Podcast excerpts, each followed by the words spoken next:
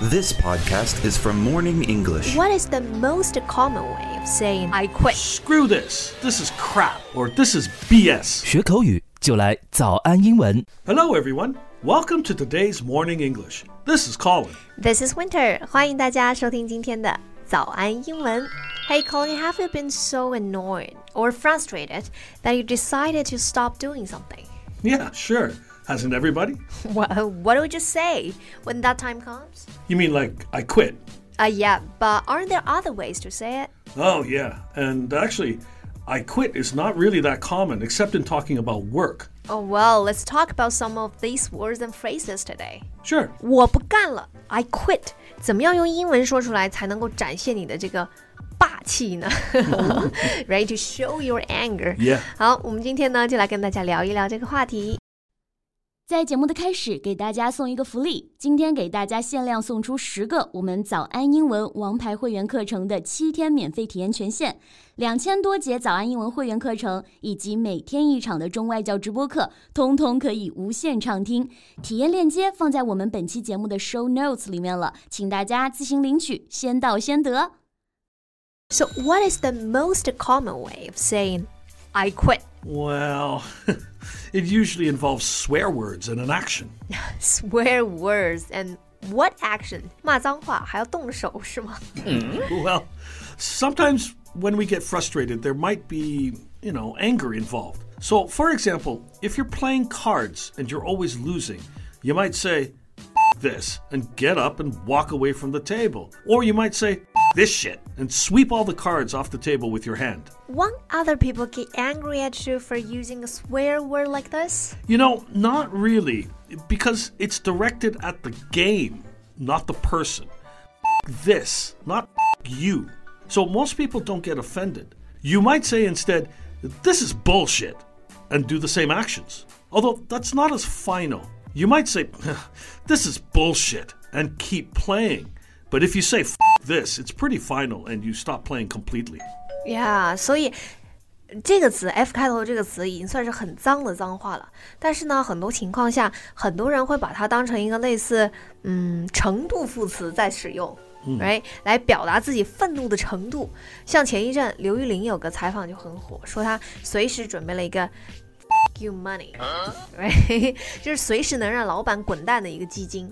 This is the most common way for it. Well, yeah, but I, I, I mean, I don't use it every time. Some situations call for less harsh language. Like, say I was playing cards with people I didn't know very well, I would use less strong words. So what would you say? Well, screw this, or this is crap, or this is BS, with the same actions. So these are softer. Not softer, really. They're just not using the very bad words that a lot of people are uncomfortable with. You know, who you are, what you're doing, and where you are can all affect what words you use. Yeah, screw this. This is crap. This is BS. 都可以表示我不干了，就是去他的，管他的，是吧 Yeah. ？So are there softer ways? Do you say I quit? Well, yeah. Like, say, if I was playing cards with my mother and her old friends, I wouldn't use any bad words around them at all. So you would say, Well, uh, I've had enough for today. Thank you, ladies. Oh, that sounds very polite. I've had enough for today. I've had enough for today. Have had enough for today. 就是我今天就差不多了，够了。 Yes, yes, yes. Have enough of something means Yeah, uh, I'm full. right? Uh, uh, 对，够了，受够了。 yeah. If I was losing every game, I might say, uh, you know, if I want to say it a little more harsher, I might say, I've had enough of a beating today, ladies. I will take my leave. Thank you for the game. Wow, that's nice. I've never heard you speak like that to me. Like I said, who you are with can change what words you use. You can be polite with me too, you know? No, you're not a little old lady that's friends with my mom. I want to be a friend of your mom so you will treat me better. well, are there other softer ways? Well, you can just say, I've had enough. I've had enough. Yeah. 我-我-我-我 Like- 受够了。 Yes, Oh, I see. This can be strong or not painting your tone, right? Yeah, yeah. Um, oh, and one last one. Uh, it may be the most popular way, although I don't use it uh, at all. What is it? I'm out.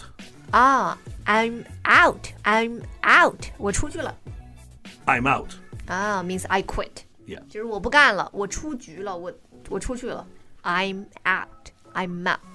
Well, that's it for today. We're out. 是的，We're out。今天的节目就到这里了。如果节目还听得不过瘾的话，也欢迎加入我们的早安英文会员。成为会员，您就可以无限畅听我们每天一场免费的中外教直播课，以及两千多节原创系统课程了。今天我们限量送出十个七天免费试听权限，试听链接放在我们本期节目的 show notes 里了，请大家自行领取，先到先得。 Well, thank you for joining us today for Morning English. This is Colin. This is Winter. See you next episode. See you. I'm out. I quit. I quit. If I quit calling